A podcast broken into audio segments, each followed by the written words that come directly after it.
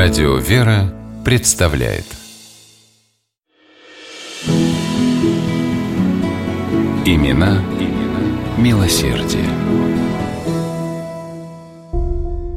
Иркутское купечество пребывало в напряженном ожидании. Стало известно, что городская торговая палата выдала дозволение на ведение мясной торговли некоему купцу из Тобольска.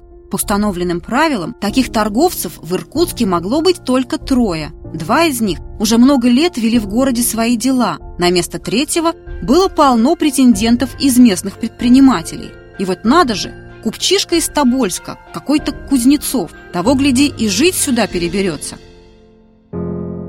Так размышляли иркутские купцы.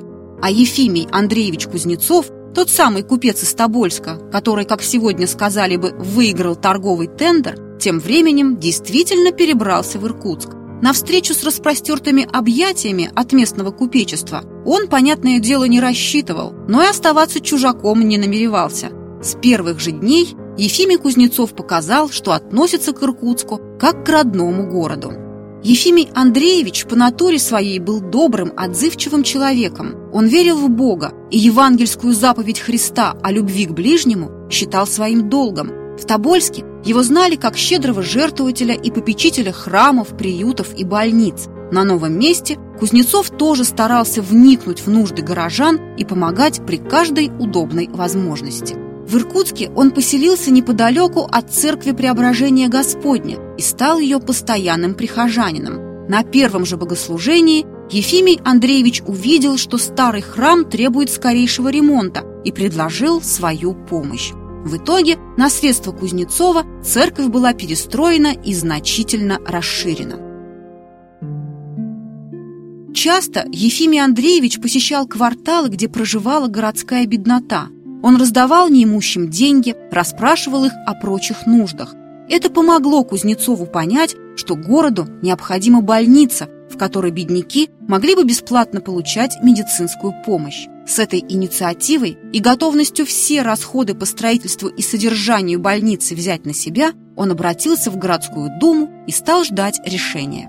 А пока суд до дела, Ефимий Андреевич продолжал заботиться об Иркутске – он сделал большое пожертвование на строительство в городе духовной семинарии, учредил капитал для поддержки детских приютов, активно включился в деятельность по организации библиотек, участвовал в открытии городского театра. Видя искренние старания Кузнецова на благо людей, иркутские купцы не раз в глубине души укоряли себя за то, что поначалу были так враждебно к нему настроены. Полюбили заботливого купца и рядовые горожане. Дважды 1826 и 1832 годах он избирался на пост иркутского градоначальника.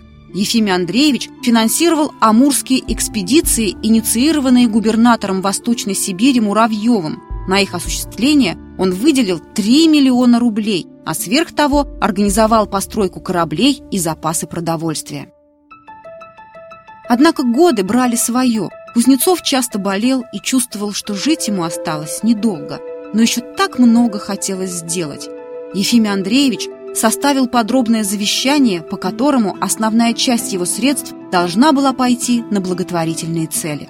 Так и случилось. На оставленные Ефимием Кузнецовым по завещанию средства было открыто городское женское училище, построен пароход «Аргунь» для Амурской военной флотилии, 250 тысяч рублей пошли на постройку Иркутского Казанского кафедрального собора. И больница, та самая, о которой он давно мечтал, тоже появилась в городе. Пусть и после смерти этого щедрого и неравнодушного человека, но все же благодаря ему и в память о его добром сердце.